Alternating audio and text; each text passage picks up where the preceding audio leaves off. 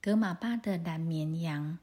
一般认为，西藏的活佛转世是从格玛巴一系开始的。这一系至今已历十七世，并且以其清净鲜白、几乎无有争议而得到了广大佛教徒的普遍赞叹。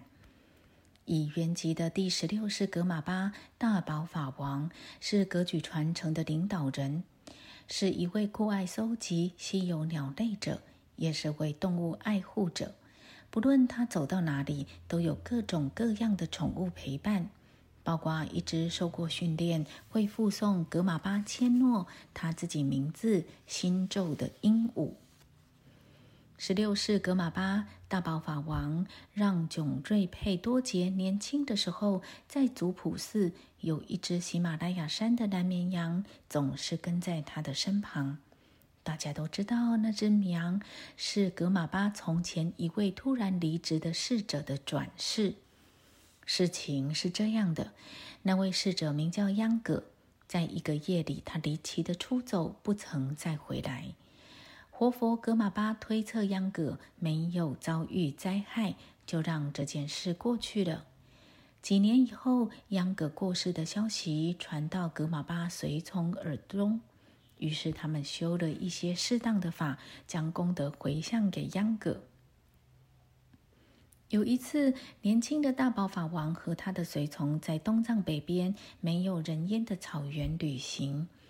当大伙儿下马休息时，大宝法王信步走到附近，一位年老的侍者紧跟在后面。突然间，法王叫道：“央葛，央葛！”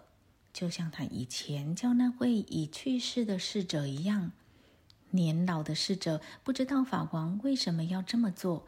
他心想：不会有什么伤害要发生在大宝法王这里吧？他毕竟是被无数的开悟者和护法神保佑着的活佛格玛巴雅。但是他没有开口问。只见格玛巴继续在那片寂寞荒芜的草原上向前走着，轻声呼唤他以前侍者的名字：“央葛，央葛。”突然，从远处跑来一只低声咩咩叫的小蓝绵羊。格玛巴蹲下，伸出手来，小羊毫不畏惧地走向他，并舔着格玛巴的手。格玛巴回头对他忠心的老侍从开心的微笑，说。现在央格回到我身边了。从那时起，活佛和小蓝绵羊就不分离了。直到今天，来自族普寺的老喇嘛都说，在那块留有格玛巴左手印和脚印的大圆石旁边，还可以看见那只羊的蹄印。